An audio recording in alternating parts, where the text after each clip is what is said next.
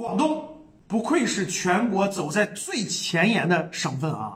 最近又出重磅政策了，确实走在全国的前列啊！给大家分享分享。第一个，广东省在未来啊，大多数城市全面放开落户限制。就你在我广东省啊，绝大部分城市啊，除了可能广州、深圳还稍微有一点点门槛，门槛已经降得很低了啊。本来这个广东、深圳就在咱们。北上广深四大城市当中，落户门槛是最低的。这次又全面放开，不但不但广州、深圳的要适当降低，广东省内其他城市是全面取消落户限制，就你自由落户。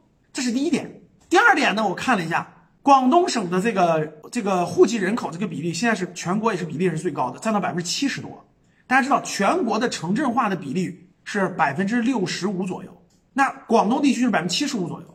未来还要增加到百分之八十多，所以放开户籍是非常重要的。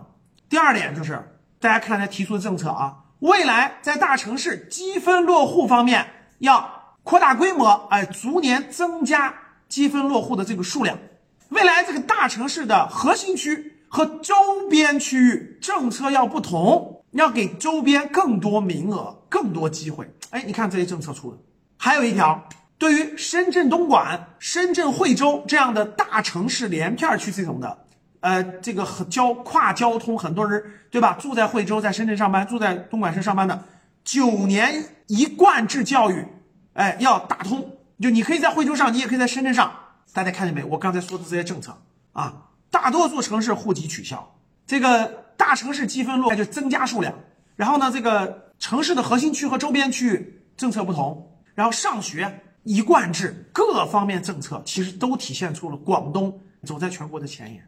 我相信在未来这个大湾区啊，真的还是这个中国可能是潜力最大的啊，这个发展潜力最大、增量最迅猛、城市化率排名第一、动力最强的省份。